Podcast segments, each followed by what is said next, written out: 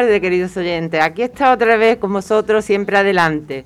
Os recordamos que nos puedes escuchar los lunes cada 15 días sintonizando el 107.3 de FM o accediendo a la página web de Onda Color.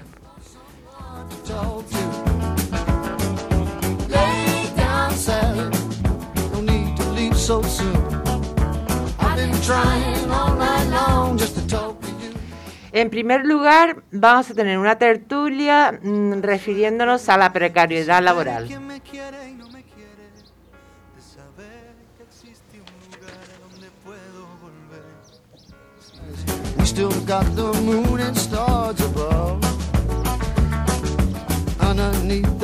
El sistema, el sistema y los métodos de enseñanza.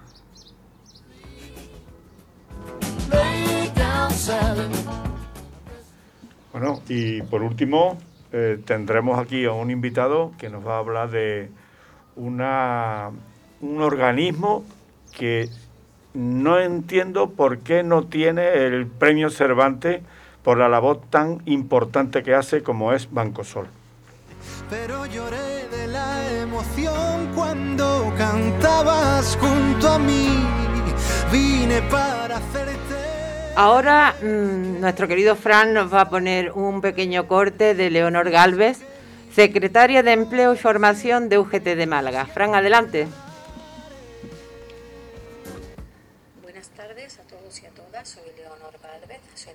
de Empleo y Formación de la UGT en Málaga. Y bueno, quería hablaros un poco de la emergencia del desempleo en la provincia, que ahora mismo se sitúa seis puntos por encima de la media nacional, en el 22,42% de desempleo.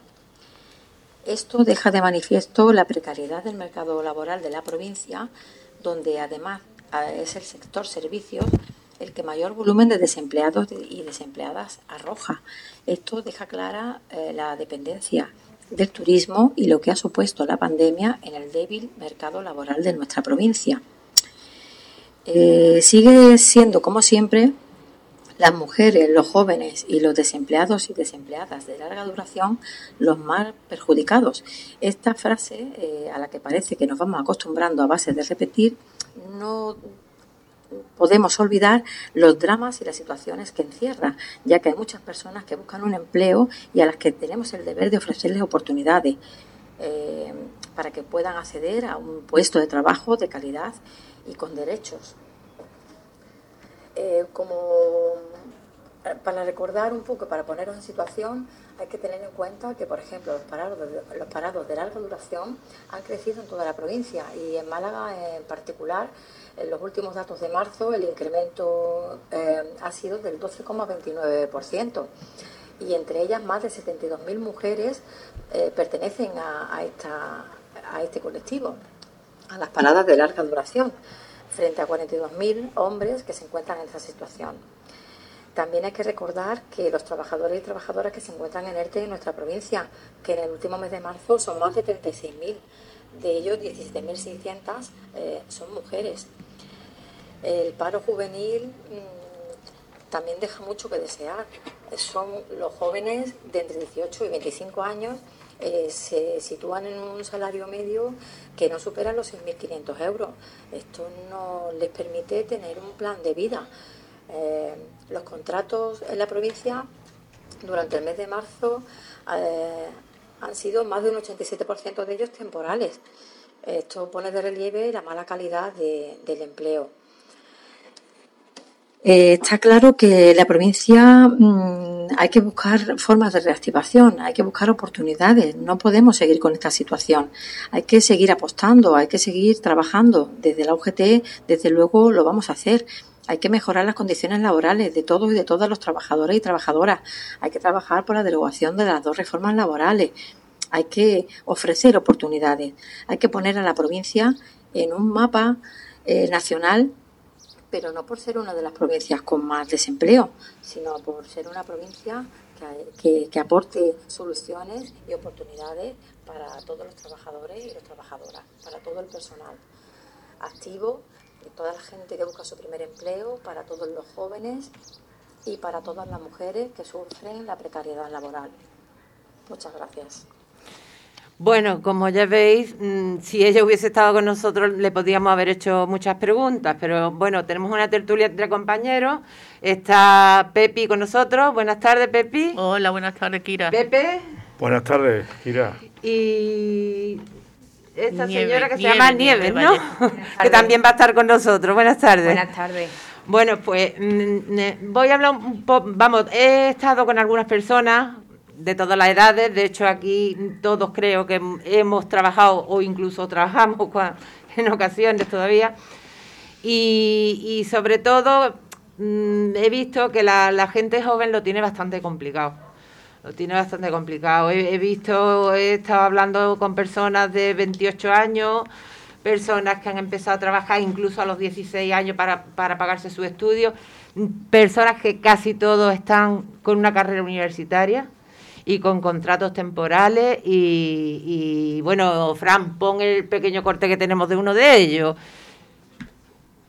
Tengo 26 años, llevo ya tres años trabajando, pero mis contratos son contratos temporales. Bueno, como veis, contratos temporales. Años trabajando, pero mis contratos son contratos temporales, contratos de verano y no, no sigo estudiando mientras... No va, ¿no? Bueno, este muchacho se refiere, no te preocupes, Fran, se refiere que tiene 28 años, lleva tres años trabajando y, sus contratos son temporales, es decir, trabaja solamente en verano. Entonces, eh, compañero, eh, empieza tú, Pepi. Sí, la seguridad, el problema que tenemos, la seguridad social. Este, este hombre ya tendrá, ¿cuál edad tiene? 26, 26. años. ¿Cuántos años tiene que estar trabajando, cotizando a la seguridad social para que le quede luego una jubilación? Ahí está. Pero yo no creo que ese sea problema. solamente bueno, hay mucho, pero uno de ellos. un problema estructural mucho más grave. Sí. y profundo y de tiempo. Porque resulta de que si los jóvenes, si los jóvenes que están hoy en el paro y que están con esa precariedad, si no se incorporan al mercado laboral, el sistema se desmorona, porque los que cobramos hoy una jubilación lo hacemos a costa del trabajo que ellos estén haciendo, como nosotros lo hicimos antes. Si no llega ese relevo eh, al mundo laboral, que es el de, los jóvenes, el sistema se desmorona. Y eso sí que es un problema grande que ya estamos empezando a ver. y, y los problemas tan serios que tiene ahora mismo la caja para poder pagar las pensiones. Si esto no se, se ataja, el problema en muy poco tiempo, a corto plazo, será... Mm, muy grave. Pero muy grave, claro. Claro. Uno de los problemas creo también es no tenemos concienciación de lo que es un buen sindicato. De, hecho, en, la mayoría de Europa los sindicatos no están funcionando bien, salvo en los, en los países nórdicos. Hay dos países como es Islandia, que, que, la gente sí, los sindicatos sí, sí trabajan, pero pienso que un sindicato debe poner mucho empeño y, convencer al trabajador porque lo que lo que va a sacar es beneficio para ellos. Los, sindicatos están formados por trabajadores. Lo que pasa que, claro, el problema, pienso, pienso que el problema que es que si una persona lo contratan a tiempo parcial, tres horas, dos horas, cinco horas en una empresa, en otra empresa, esa persona, ¿qué se va para pensar en un sindicato? Piensa de qué trabajito puede coger, pero vamos, pasa como, como, como la historia de los monitores. Yo tengo 63 años y desde que yo estoy en España, mis contratos han sido, primero, en, una empresa buena, ¿eh? me contrataron y ni siquiera cotizaba por mi la seguridad social y entonces empezaron a aparecer la empresa de trabajo temporal y así me he tirado siete años trabajando. ¿Eh? Siete años. Entonces, verá, eh, por ejemplo, danos tu opinión, que, que te veo muy calladita. Pues yo creo que siguiendo con lo que habéis empezado muy acertadamente, este problema estructural está porque es que ya hemos renunciado, estamos totalmente resignados a estos puestos de trabajo, mm, con todos los respetos para quien los desempeña y quien lo hemos desempeñado, con poca entidad, con poco cuerpo. Entonces, ¿qué pasa? Mm, tú empiezas y con la esperanza, por lo menos como empecé yo, con la esperanza de ir cogiendo experiencia, me daba lo mismo lo que fuera, me daba lo mismo el tiempo que fuera, con esperanza de que creciera mi historial de la seguridad social. Y como no hay compromiso ninguno por parte de muchas empresas, ni de hacer costar al trabajador, lo hay de boquilla, pero luego a la hora de la verdad hay mil triquiñuelas. Ni que, hombre, tú te fijas en mi currículum de antes de ser funcionaria, que vamos a hablar un poquito del tema, pues es el currículum de, una loca, con todos los respetos. Sí, a mí me pasó lo mismo. Porque yo me, a lo mejor estaba currando tres horas en un comedor y me costa una. Eh, y, luego me habían llamado más veces, pero tenía unas lagunas en el currículum, que era como el currículum de una persona incompetente, de una persona... Y las horas sumergidas que yo había echado, vamos, esas es que no, no las tengo, no está registrada en ningún sitio. Pero tú sabes, es que, es que verás, Nieve, resulta que es que el invento de los monitores, ¿dónde me lo dejas? Porque resulta, uno puede ser maestro de taller, otro puede ser pedagogo, otro, ah, monitor de, monitor de qué se ahorran las empresas poniendo monitores. Pero es que una cosa es ser monitor con todo lo que que yo también tengo en el currículum actividades, no, no, y además los maestros van muy relacionados en cierta manera. Claro. Una cosa es con toda la dignidad y que es un trabajo con una entidad característica y con una identidad propia, que aquí poco menos pues que se relega a una cosa muy de tercera para que la gente cobre menos, ¿por qué no lo pueden meter en, en, el voluntariado, que es otra cosa? Y ya me estoy metiendo en un terreno muy espinoso. Hay otras comunidades autónomas que el monitorado pertenece al campo del educador, que es una profesión, con una cotización, con una entidad, y como para poder refugiarte en un sindicato, que esa es otra. Yo soy sindicada, ¿eh? pero los sindicatos... Mm, ¿Por quién dan un poquito más la cara? Pues por trabajadores con un puesto de trabajo que tenga ya una fortaleza, una solidez. Yo me inventé apuntarme a un sindicato cuando iba de la cepa a la meca y bueno, pues muchas veces invertía lo poco que ganaba y ¿para qué? Pues como el actor de Hollywood que esté en el sitio apropiado en el momento oportuno, para enterarme de las cosas, lo mismo que iba a los colegios a ver lo que podía aprender y era monitora de comedor, aparte del dinerillo porque se me pegaran las cosas. Sí, pero, en España los sindicatos, ya te digo, no, están funcionando. Estamos en el sexto puesto de Europa, vamos, que, no, no, funcionan como deberían. Claro. Creo que deberíamos de ser más conscientes o, liberalizarlos más o algo, pero que creo que el, sindicalismo es bueno para el trabajador siempre, creo que, vamos, es mi opinión. Hombre, talmente. Fran, perdona, Nieve, mm, Fran, si quieres mete el corte, anda. Tengo 26 años, llevo ya tres años trabajando, pero mis contratos son contratos temporales, contratos de verano. Y no, no sigo estudiando mientras trabajo. Pues ya está, ya se sabe. Que hay personas que sí. Después hay cosas que son sangrantes. Eh, yo eh, hablo desde la, digamos, desde la distancia que me da el no tener un conocimiento profundo, pero hablo de lo que se ve, lo que captamos. Resulta de que aquí todo lo que se hace está en contra de los trabajadores. Que hay una fusión de bancos que van a coger ahora un volumen que resulta que se va a convertir en el mejor banco del mundo con, con lo más... Pero inmediatamente a, eso se coge y se echan a la calle a unos pocos de miles de personas. Se cierran un montón de oficinas. ¿Y los superiores se suben los sueldos? Que llegamos a una gasolinera y ya hemos asumido que el gasolinero eres tú. Antes era había tres mangueras y había tres personas y uno que cobraba.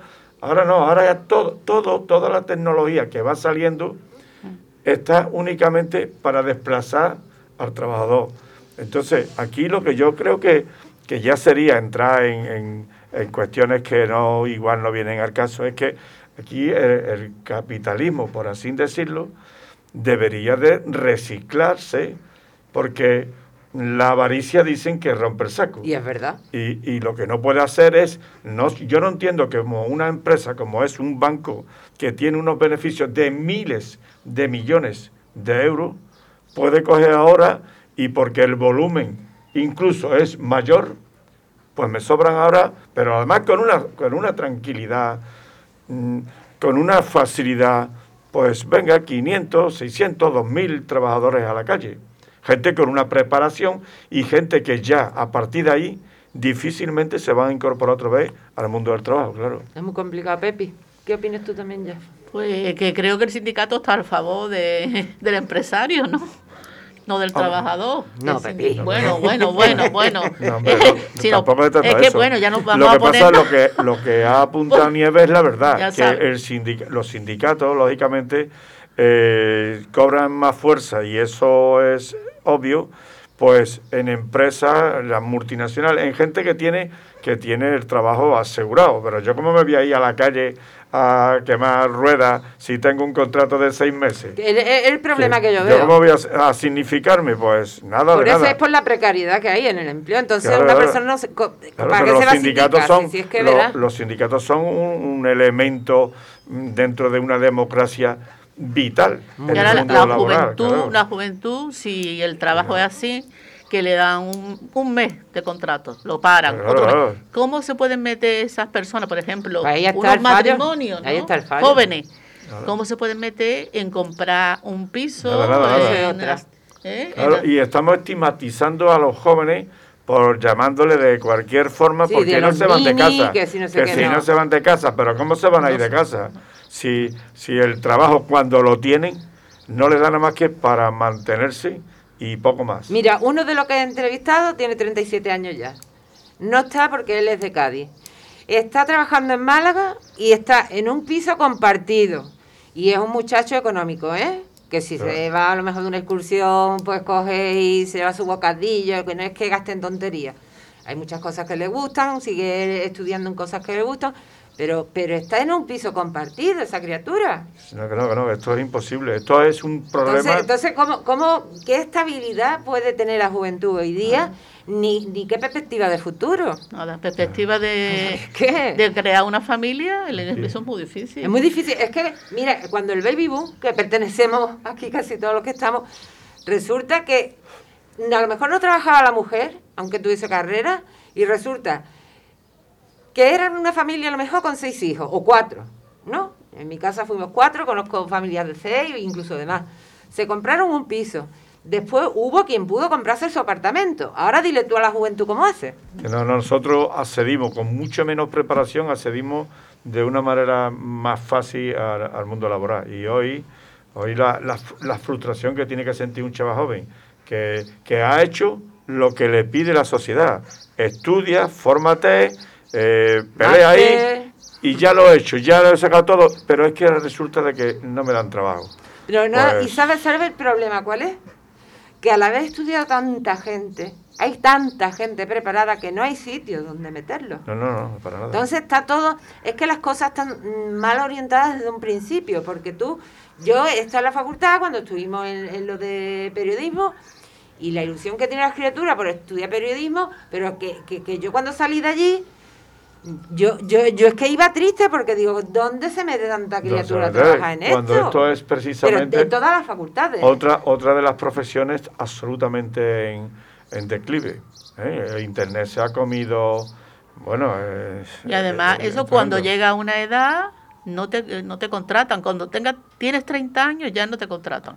Bueno, el, el problema es un problema que no es para nada puntual ¿eh? porque ahora estamos hablando de, datos, estamos hablando de, datos, pero hoy en España, hoy, ¿eh? estamos hablando de más del 40% de paro en, los en y, espérate, que todavía no ha venido lo gordo, ¿eh?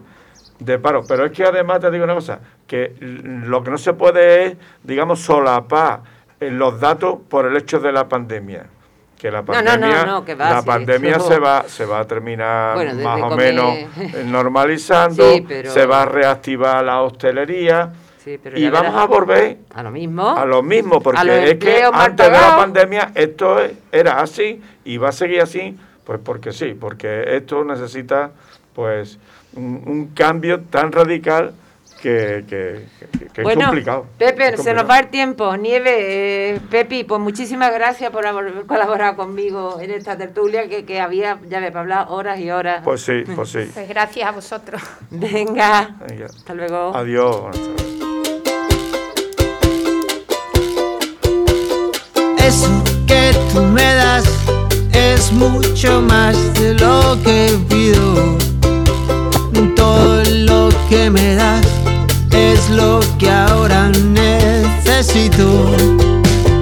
Eso que tú me das, no creo lo tenga merecido.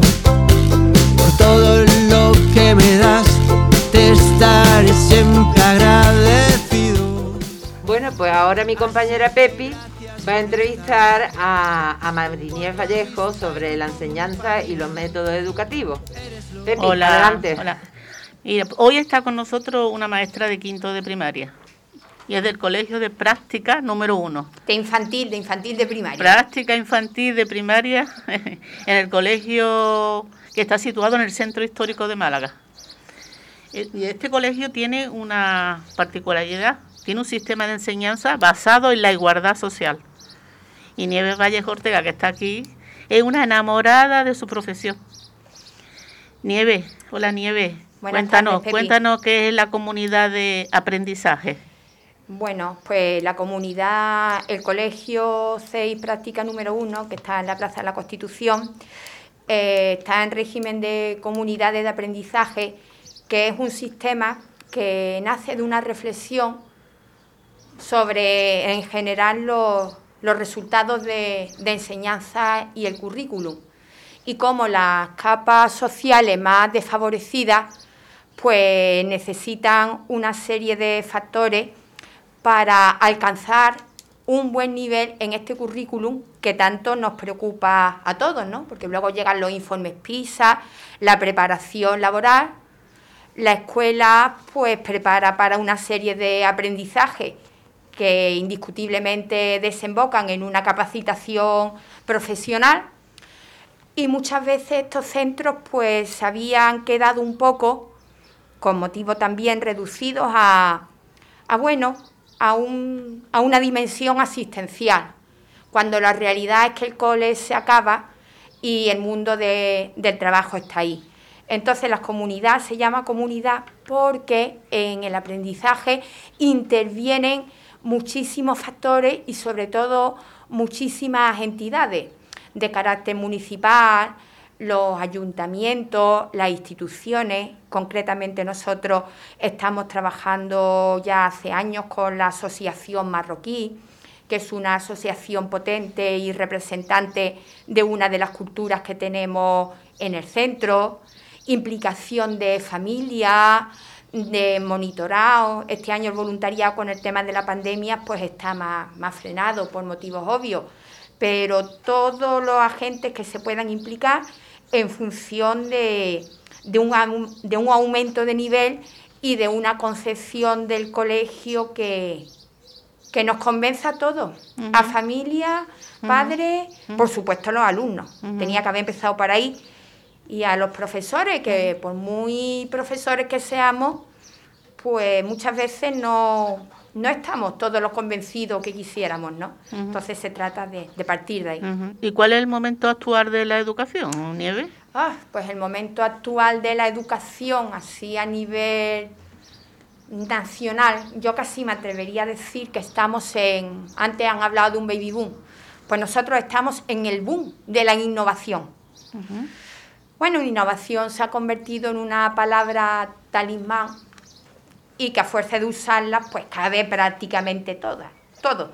Desde la última tendencia más vanguardista que, todavía se está implantando hasta las corrientes pedagógicas del siglo XIX, lógicamente previas a la República, que en realidad eh, las tenemos desechadas cuando nunca se han, se han implantado.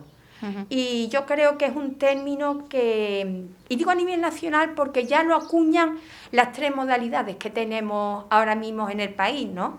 Que es la privada, la concertada y la pública. Cada uno puede tener las características que tenga, pero que no nos quedemos detrás de ese carro. Todo el mundo lo echa, lo echa por delante. Ahora hay que concretar el modo de entenderla y el modo de llevarla a cabo, claro. Ah. Bueno, Nieve, te quería hablar de otro tema. ¿Cómo ha afectado el nivel educativo en la, con la pandemia? Educativo y emocional a los alumnos, ¿eh? Bueno, bueno, bueno. Vamos a ver. La pandemia, pues mira, a nivel emocional, a los alumnos yo hablo por, mi experiencia y en mi realidad.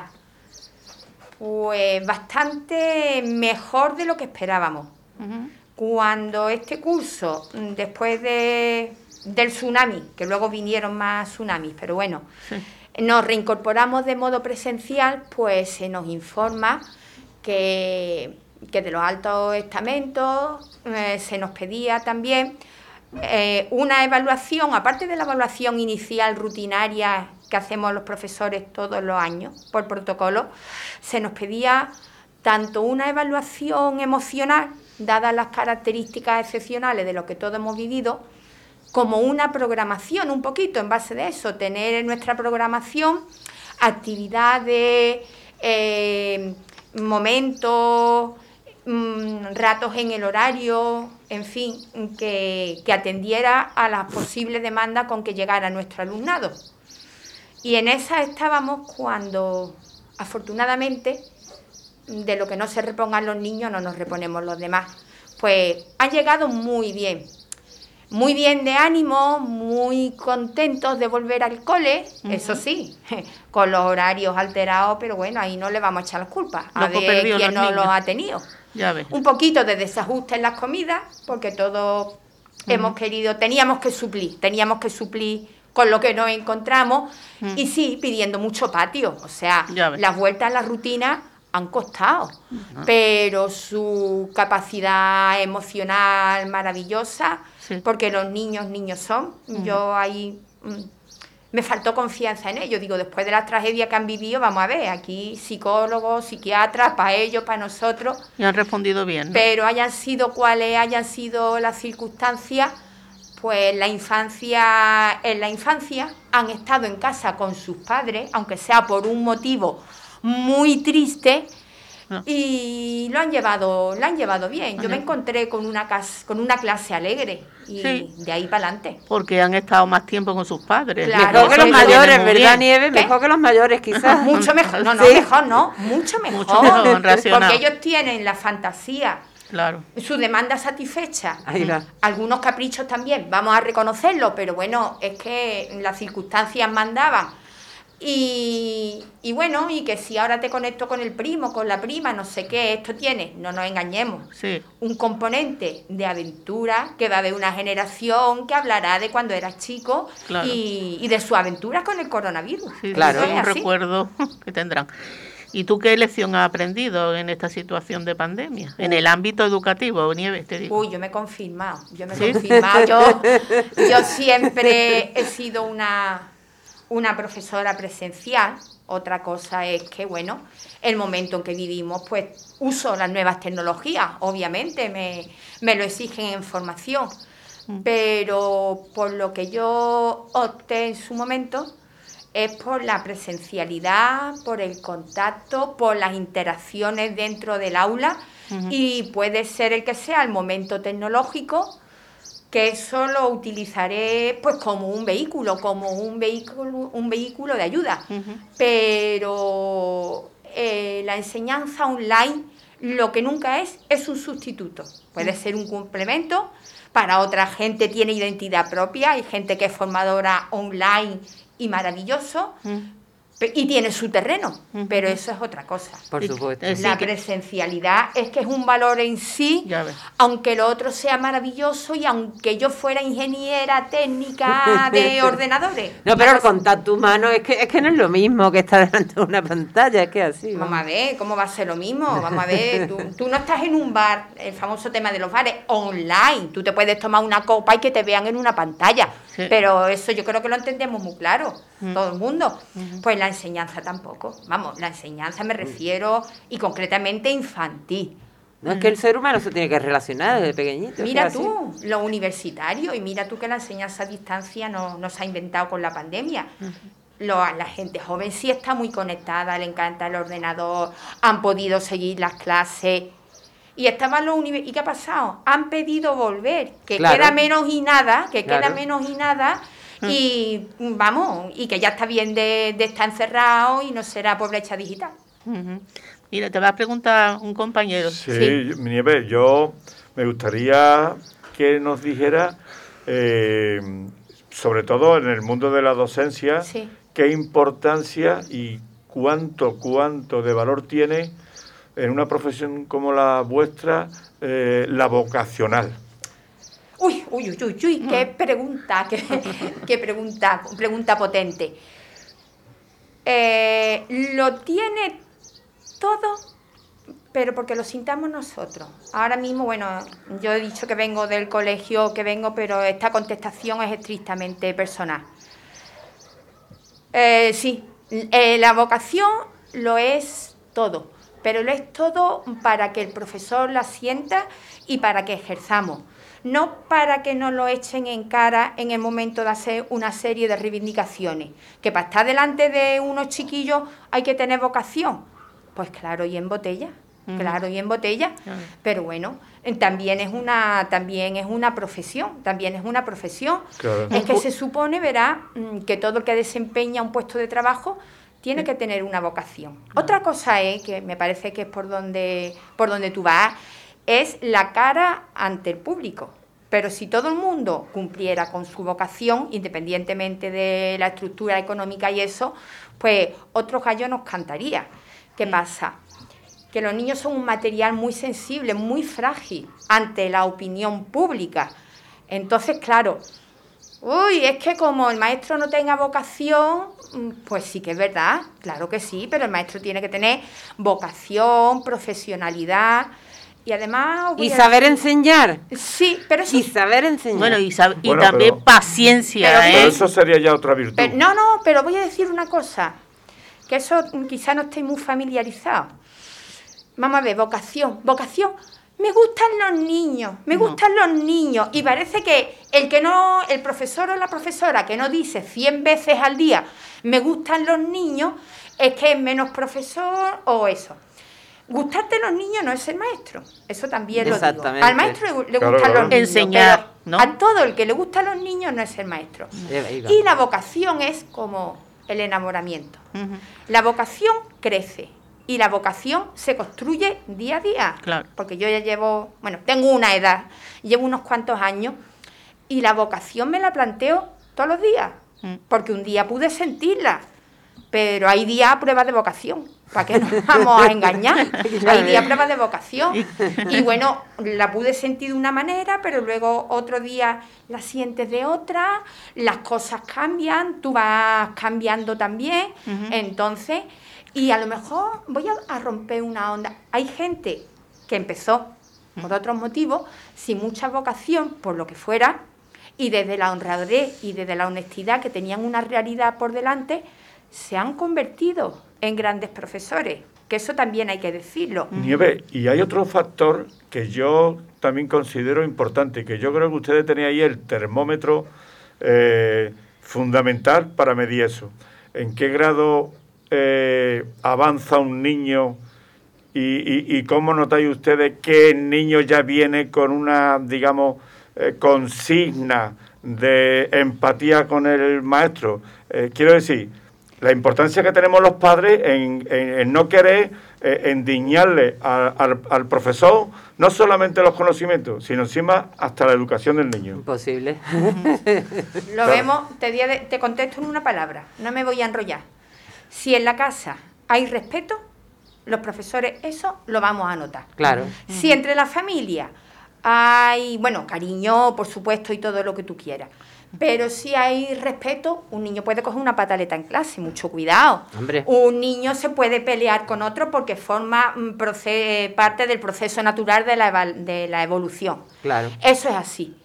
Pero si el niño oye en todo el momento el respeto, lo primero, el niño no te va a faltar el respeto. Eso para empezar. El niño va a tener una actitud hacia el trabajo y la responsabilidad. Y eso se nota desde los tres añitos, por mucho que partamos del juego. En el juego, en cómo, en cómo juegan los niños, se nota la movida o el microcosmo ya más técnico, el ambiente social de la casa. Luego cada uno tiene unas capacidades, puede tener malos días, te puede pasar algo y venirte para atrás en los estudios, como a, ver quién no tiene malos momentos. Pero si eso se da, eso los profesores lo, lo percibimos. Nieve, los padres se quejan también de las cantidades de deberes que le ponéis a, los alumnos. ¿Tú qué opinas? Pues mira, eso desde que yo era alumna, desde que yo era chiquita. Ahí es que hay mucha historia, porque los deberes, em, y yo ya digo, lo he pasado mal, lo he pasado mal como estudiante, se convierten en una carga, en una carga.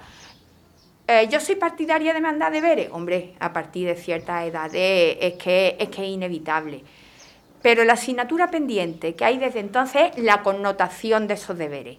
Mm. Los deberes son un complemento, una cosa mm, positiva para fomentar la autonomía y el trabajo, porque es que el día de mañana tú vas ahí, digo facultad, pero digo un grado medio, una profesión, y tú te la vas a ventilar solo como alumno. Eres tú, el alumno, el grupo de estudios que te forme y la vida con el maestro.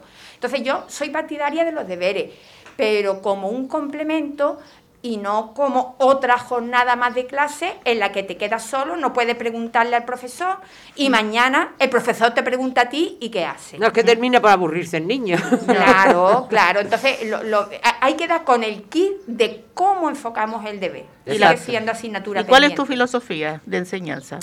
Pues mira, mi filosofía de la enseñanza es lo que yo yo guardo buenos, buenos recuerdos de niña y de mi cole, que, que es el mismo de, de tu sobrina. Gamarra, ¿verdad, Gamarra. Que por eso estoy aquí. ah, esto es Gamarra, yo también estuve de pequeñilla. Gamarrina, Gamarrina, sí. No me fue tan bien, pero bueno, pero eso es como todo. Vale, bueno, pero quiero decir, eh, mi, mi filosofía del aprendizaje que es con lo que el niño o la niña se encariña, acaba reproduciéndolo en algún momento de su vida.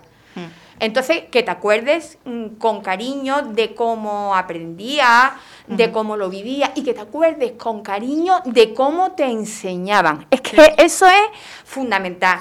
No todo el mundo te enseña igual, ¿eh? ni todo el mundo te cae igual de bien. Lo mismo que yo, pues no, no soy la misma, no me perciben igual todos los alumnos pero lo que tú has recibido con cariño en algún momento de tu vida sale, que se lo cuenta a tu hijo, que eres profesor, que eres profesional y aquella lección, o que ves un telediario y te acuerdas de cómo te explicaron una clase de geografía. Sí.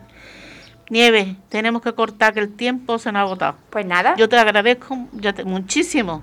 Vale, muchas gracias. Esta información que nos ha dado, ¿eh? que en la democracia de la educación, sobre todo. ¿eh? Digo, Muchas gracias. Pues gracias, Nieve. muchísimas ya en otra ocasión, que en la otra ocasión te, te recordamos que venga, ¿eh? Cuando digáis, a vuestra disposición. Vale, gracias. Adiós, Nieve. Adiós. ¿Qué hacer con tus abrazos? Ahora toca aprender cómo dejar de querer, saber borrarlo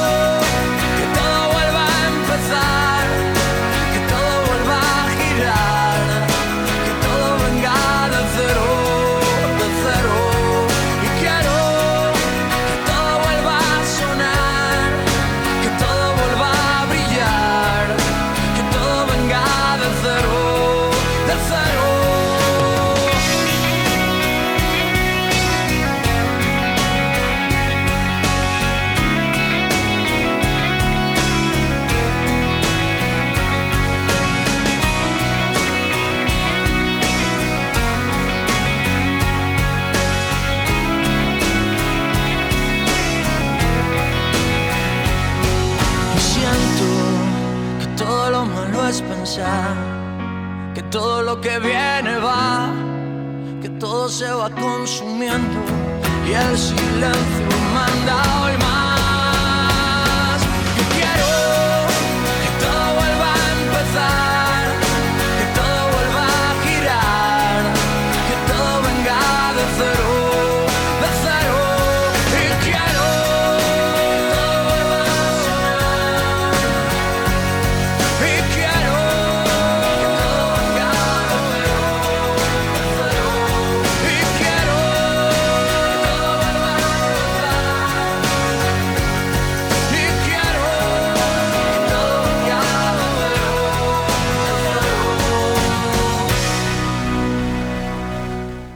Bueno, si ahora tenemos a nuestro compañero Pepe, que, nos va a hablar sobre Banco Sol, Málaga, ¿no? Sí, bueno, teníamos y estamos pendientes de contactar con, uno de los gerentes de, esta entidad, de Banco Sol, que es Rafael Salcedo. Eh, bueno, aquí la, conversación iría eh, pues para que nos ampliaran, porque todo el mundo conocemos ya lo que es Banco Sol, ¿no?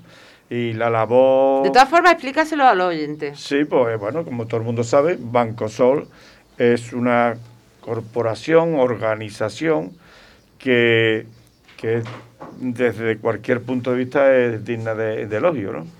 Porque realizan una labor encomiable ¿eh? y, y eso se ha incrementado aún más con el tema de, la pandemia. Eh, hay que tener en cuenta de que yo me pongo a, mirar datos y difícilmente encuentras a, ninguna organización, ni partido político, ni, no se me ocurre cuál, sería capaz de, tener datos del 2019 eh, repartí más de 6 millones de kilos de alimentos entre más de 200 asociaciones y abarca, abarcaba en el, en el 2000, a finales de 2019, abarcaba 48.000 personas. Sí, yo estaba mirando, Pepe, yo estaba mirando sobre los bancos de alimentos y precisamente este es el que está mejor calificado. ¿eh? Sí, sí, bueno. Pues sí, sí, ya estaba, es que no sé mucho estuve mirando precisamente debido a, todo lo que está pasando y, lo que están pasando las personas. Y es increíble lo que tú estás diciendo. Sí, bueno, pues esos datos, esos datos se han más que duplicado. Sí, sí, sí. Seguramente por el incremento que ha supuesto el tema, el tema de la pandemia. Y, supongo yo que ha acompañado, supongo no, es obvio de que ha acompañado a ese incremento, la labor ha tenido que ser, ha tenido que ser, ya ves, y después la gestión. ¿eh? Una empresa sin ánimo de lucro, pero gestionar una empresa de, de, este volumen. Son todos voluntarios. Llegar a tantísimas personas y, y, hay que darle la dimensión que, que ha tenido esto. ¿eh?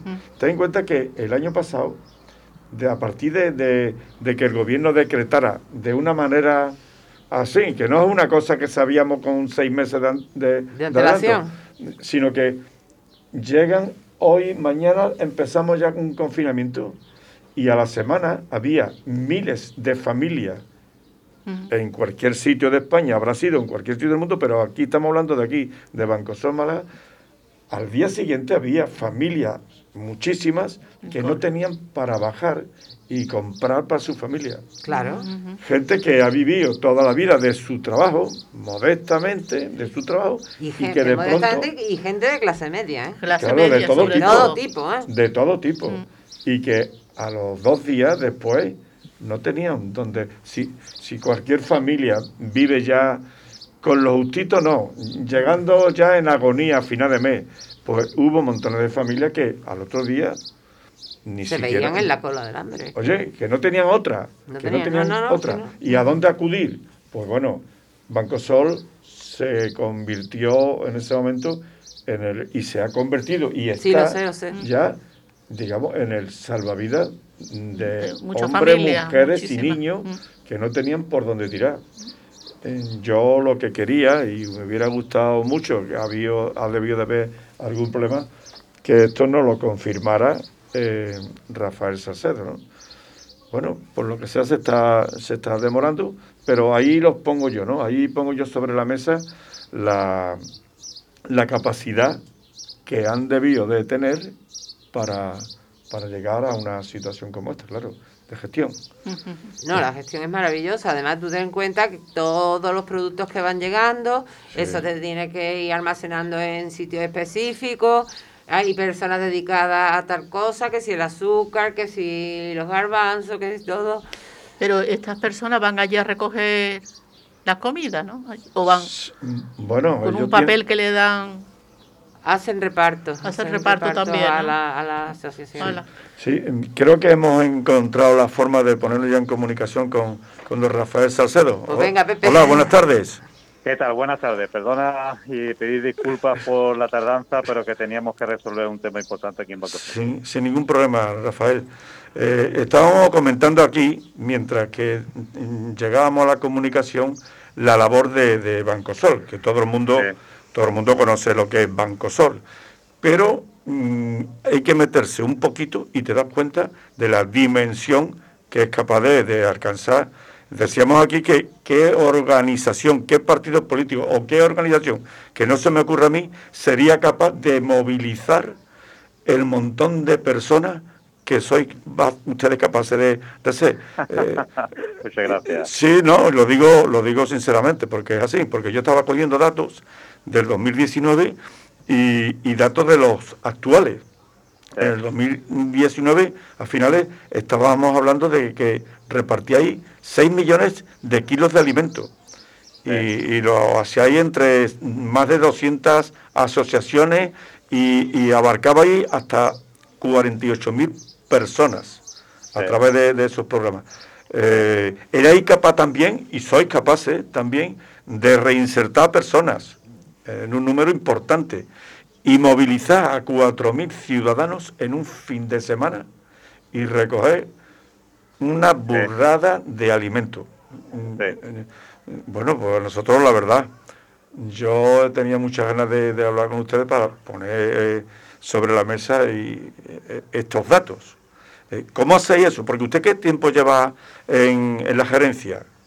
Bueno, pues hombre, eh, la última vez tuve un paréntesis porque estuve eh, en la parte de la empresa privada, pero volví hace tres años y eh, sí es cierto que en estos tres años hemos crecido en, la, en el trabajo que hacemos de intervención. Ya, esa pregunta, ¿cómo lo hacéis? ¿Cómo, hombre, lo más importante que te puedo decir que, por ejemplo, en el tema de las campañas, eh, hay que darle el protagonismo a quien lo tiene, que son los voluntarios. Las personas que, que tienen esa escala de valores, que saben perfectamente que pueden ceder su tiempo sin pedir nada a cambio y que se muestran eh, sabiendo eh, con confianza que lo que se recoge en una campaña, ya sea en alimentos o en fondos económicos, al final lo recibe quien lo, realmente lo, lo necesita.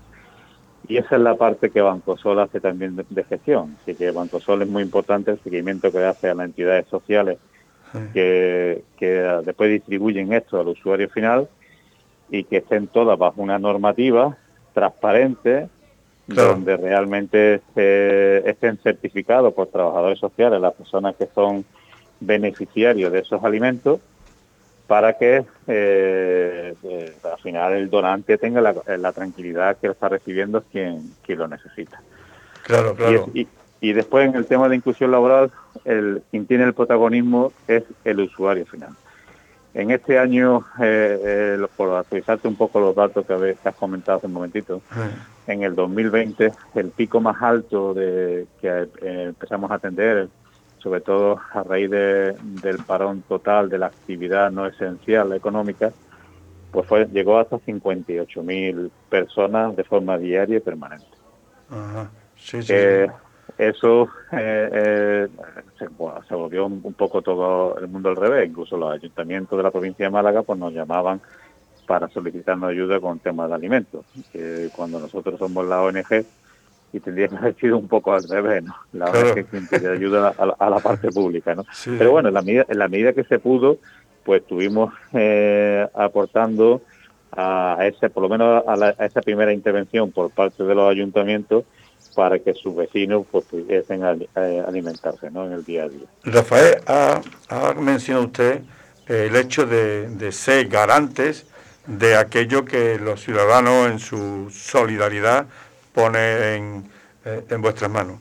Y, se lo quería preguntar porque eh, recientemente eh, saltó a los medios la denuncia de una conocida asociación de, eh, de bueno, de, de, que dan comida también en los barrios, en el que denunciaban que habían sido excluidos de, de recibir frutas y verduras frescas. ¿En qué situación se encuentra ese tema? ¿Sabe usted a qué me refiero, verdad? Sí, sí, correcto. primero quiero decir que nosotros no queremos polemizar con nadie, ¿vale? Eh, que realmente es un plan oficial, claro, que no, que no es eh, eh, fruta y verdura, que tampoco debería ser, pero bueno, que no es fruta y verdura que llega directamente a Bancosol por donantes del sector primario, sino es un es un plan oficial que está subvencionado por la Comunidad Europea y que las medidas de control la tiene eh, la Consejería de Agricultura de la Junta de Andalucía. Claro, ustedes son ahí meros intermediarios. Bueno, no, solamente meros intermediarios, porque decirte que sí a eso sería mentir.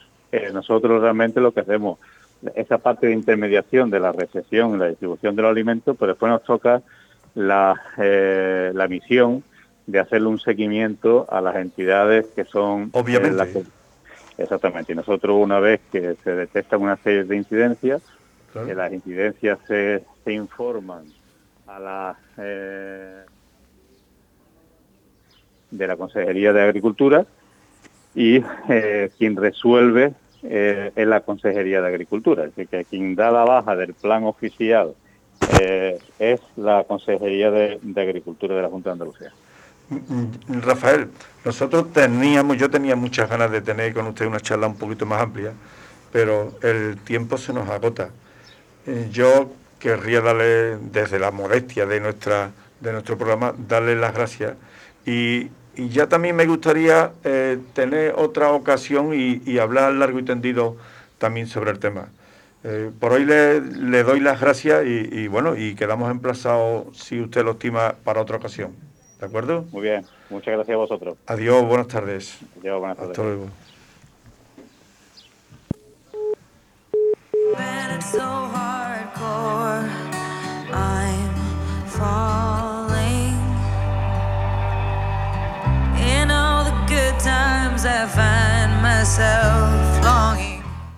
Bueno, pues ya es la hora de despedirnos. Este programa ha sido realizado por el equipo de Siempre Adelante formado por Francesco Ruggieri, María Casa, Pepi Rueda, Paqui Reina, Pepe Moreno, Paco Fernando, Pepe Páez y Kira Ojeda.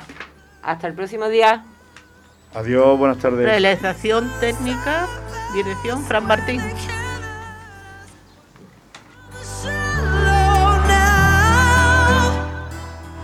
Realización técnica y dirección Fran Martín. sha la la la. In the sha.